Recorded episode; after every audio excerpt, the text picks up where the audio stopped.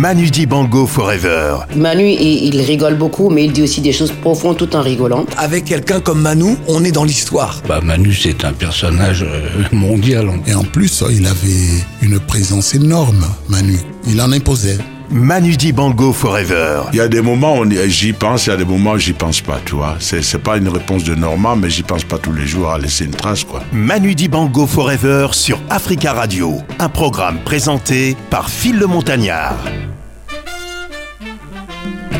Manu Dibango Forever, épisode 10. Bienvenue à tous. Nous terminons notre série inédite avec les témoignages de journalistes et animateurs de ceux qui l'auront côtoyé des années durant à la radio. Près de 20 ans sur les ondes d'Africa numéro 1 Africa Radio. Pourquoi Manu Dibango avait-il fait le choix de la radio africaine? Pour lui, c'était tout naturel, il faisait partie des murs. Claude Siard nous parlera du pouvoir extraordinaire de la voix de Manu chez les auditeurs. Robert Braza nous fera la filmographie de son arrivée à la radio. Et Dominique Guillot, président directeur général d'Africa Radio, évoquera la présence de Manu dans les grands événements de sa radio. Mais d'abord, voici le témoignage des jeunes collaborateurs que nous étions sur Africa numéro 1. Africa Radio, c'est maintenant. Manu Dibango Forever sur Africa Radio. Un programme présenté par Phil le Montagnard. Bonjour, c'est Salah Eddine. Il y a un moment qui m'a marqué avec Manu Dibango, c'est euh, je venais d'arriver à la radio, donc on était en 2016, et euh, il se retrouve en studio avec Youssou N'Dour, et là j'assiste à une, à une conversation entre, entre les deux hommes. Je savais déjà que Manu Dibango était, était une légende, mais euh, je me disais, wow, il est impressionnant, une encyclopédie, il se souvient de tout. Il a une mémoire qui est exceptionnelle et ça, ça m'a marqué. Il se souvenait des détails de, rencontres entre lui et Youssou N'Dour euh, qui remontaient à des, à des décennies. Et euh, ça m'a marqué. Et l'autre chose qui m'a marqué concernant Manu Dibango, c'est son humilité. C'est une leçon d'humilité au quotidien. Euh, Manu Dibango, c'est quelqu'un qui venait euh, à la rédaction, qui saluait tout le monde, même les derniers stagiaires arrivés. Absolument tout le monde. C'est pas tout le monde qui le fait. Et ça, ça m'a toujours marqué. Son humilité, euh, sa disponibilité. Quelqu'un de qui refuse jamais une photo, qui est toujours très souriant, qui discute avec tout le monde, qui prend personne, personne de haut. Et ça, c'était, euh, c'était assez marquant de voir que cette légende, vraiment cette légende avec un, un L majuscule, considérait tout le monde euh, et euh, était disponible avec tout le monde, tout simplement. Moi, ce que je retiens surtout de Manu Dibango, c'est qu'il était un auditeur fervent du journal des auditeurs, justement, Stéphanie Hartmann. et que régulièrement, il me faisait des commentaires sur l'émission. Je sais aussi que des fois, euh, ça l'agaçait quand j'avais des tics de lan- langage. Il n'osait pas me le dire, mais il le disait à Claire, sa manager, qui me le répétait. Voilà ce que je garde de Manu, et hum, j'ai toujours suivi avec attention beaucoup tous ses conseils. Alors moi, ce que je retiens euh, de euh, Manu, c'est sa présence, son charisme. C'est vrai que dès que tu le vois, t'es impressionné. Aïssa Thiam. Lorsqu'il venait enregistrer à la radio, euh, de temps en temps, je le, je le croisais. Et euh, toujours euh, euh, une attention particulière, un sourire, discuter un petit peu, une personne très disponible. Et je sais que c'est une personne qui encourage la- les jeunes parce que, enfin, les, en tout cas moi, c'est une personne qui m'a toujours encouragée. Et d'ailleurs, il m'a même invité à faire des émissions avec lui en, en l'absence de Robert. D'ailleurs, ça m'avait mis la pression. Je me suis dit mais comment je vais faire, etc. Donc voilà, en fait, le souvenir que j'ai de Manu, c'est la générosité, c'est euh, le grand frère, le papa, le, le protecteur. Donc c'est vrai que euh, il nous manque beaucoup et je garderai que des, des souvenirs positifs de, euh, de ce grand, de cette légende de la musique africaine. Un an déjà que Papa Manu nous a quittés. Edouard Ning. Justement, dans un hommage que je lui rendais, je disais que qu'on ne décrivait pas Papa Manu, car c'est lui qui décrivait les choses, parce qu'il leur donnait du sens, il leur donnait de l'importance. C'est vrai parce que c'est ce que j'ai vécu avec lui. Je me rappelle, j'étais encore jeune stagiaire en journalisme ici à Africa Radio et je me souviendrai toujours de ce moment. La première fois que je croise Papa Manu, j'étais à l'accueil et la première chose qui m'a interpellé, c'était un rire. Un rire particulier, un rire communicateur. Et quand je tourne la tête, qui je vois? Papa Manu, le, le, le sage, le doyen, le baobab. Il me regarde droit dans les yeux, me serre la main et me dit fils comment tu vas? J'étais émerveillé. Il était à la fois impressionnant et rassurant. Je, n'ai pas de mots pour, pour, le décrire. Il restera jamais avec nous. C'est vraiment Papa Manu forever. Je vais le dire les choses très, très clairement et très honnêtement. Claudiciard. Lorsque j'utilise la voix de Manu, c'est parce que je sais qu'elle a un pouvoir extraordinaire. je sais que sa bonhomie, je sais que euh, euh, son aura passe à travers le micro et dans les enceintes et les écouteurs euh, des auditeurs. Je le sais. Et, j'ai besoin de ça. J'ai besoin de ça parce que j'aime Manu, parce que je suis je, suis un, fan absolu, je suis un inconditionnel de Manu. lorsqu'il parle, je m'assois. Lorsqu'il parle, je l'écoute. Et, et, puis, je suis un professionnel. Et tu sens un peu les choses. Hmm. Et faire une émission avec Manu aussi. Et là, je vais t'avouer quelque chose que je n'ai jamais dit à personne.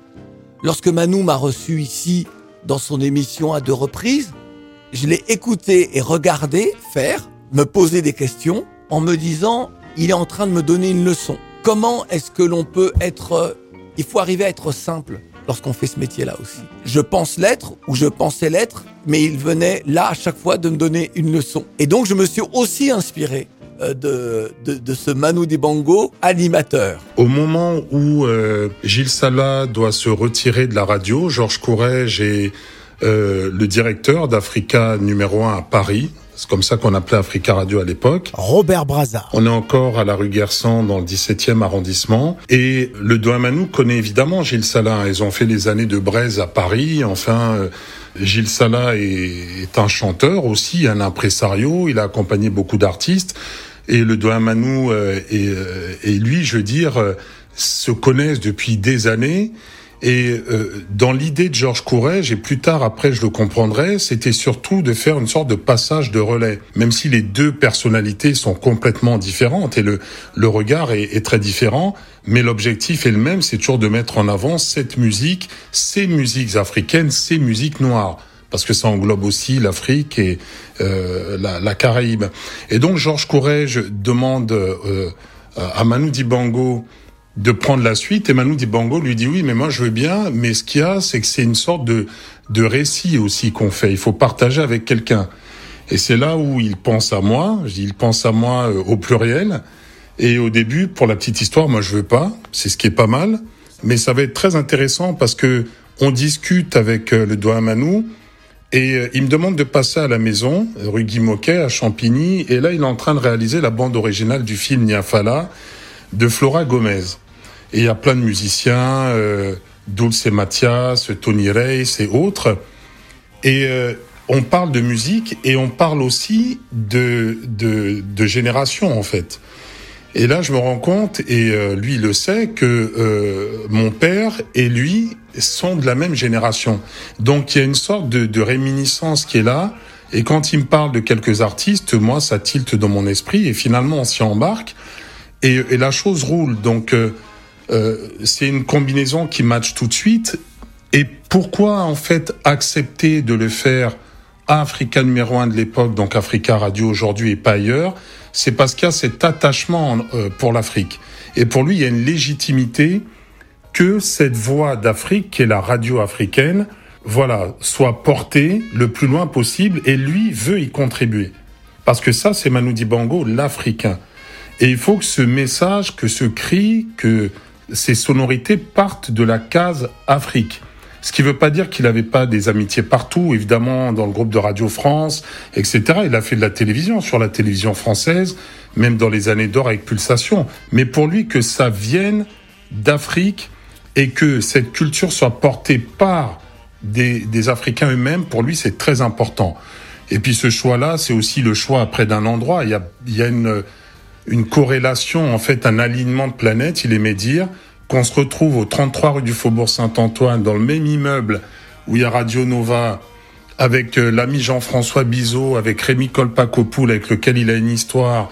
Et puis, euh, je parlais de Georges Courrèges tout à l'heure, mais Georges Courrèges, euh, Souleymane Colli, à qui l'on pense, euh, et puis ensuite Dominique Guillot, d'ailleurs, qui est le président directeur général. Tout ça, c'est un alignement qui fait qu'on est à la maison. Et pour lui, la radio africaine, Africa Radio, Africa numéro 1 à l'époque, c'est la maison. Et c'est là où ça devait se faire, et c'est là où ça continue à se faire tous les dimanches. Alors quand on parle de Manu, moi il y a deux mots qui, me viennent. Robert l'a dit euh, il y a un instant. Fidélité et générosité. Dominique Guillot. Fidélité parce que c'est quelqu'un qui a toujours été fidèle à cette radio. Il a eu souvent des propositions euh, pendant ses 20 ans et il a toujours décliné, il a toujours refusé. Et il a toujours été présent dans les, les, grands moments de la radio. Quand on a fêté nos 15 ans à Paris, au Casino de Paris, avec Kofi euh, Olomide, avec Papa Wemba, avec Lokwa, Magic System, eh ben Manu était là. Non seulement il était là, mais il a mis son grand orchestre à la disposition de l'événement. Quand on a euh, ouvert une, la première fréquence en, en France, en région, à Lille en DAB+. On a fait un concert à la Guerre Saint-Sauveur. L'invité d'honneur de ce concert, c'était Manu Dimango avec Cheikh Tidiansek. Quand on a ouvert une fréquence à Abidjan 91.1 FM euh, en 2019, Manu Dibango était présent. Bref, c'est quelqu'un qui a toujours été présent avec nous. Et puis généreux parce que tout ce que vous entendez dans cette série, dans, dans laquelle il, il, se confie, peut-être euh, pour une des rares fois vraiment en liberté, eh ben c'est quelque chose qu'il a donné à la radio.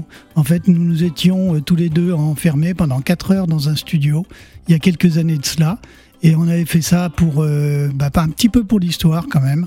Et c'est vrai que quand on le réécoute aujourd'hui, euh, c'est avec beaucoup d'émotion. Je veux te dire une chose, les, tous les disques que j'écoute là, j'aurais jamais pu, moi, dans ma vie normale, avoir acheté, aller acheter tous ces disques pour savoir ce qui se passe. Manu Dibango. Moi, j'écoute énormément de, j'apprends beaucoup. Je suis un étudiant que je, quand je viens à la radio. Tous ces courants musicaux qui arrivent de tous les côtés d'Afrique. En ce moment, là, on est en train de découvrir la nouvelle euh, vague de, de, de, de, la nouvelle vision de la musique au Ghana, par exemple. J'ai été à, à, à la Cannes, mais c'est un bouillonnement terrible. Et pour, pour quelqu'un qui est curieux comme moi qui est chineur.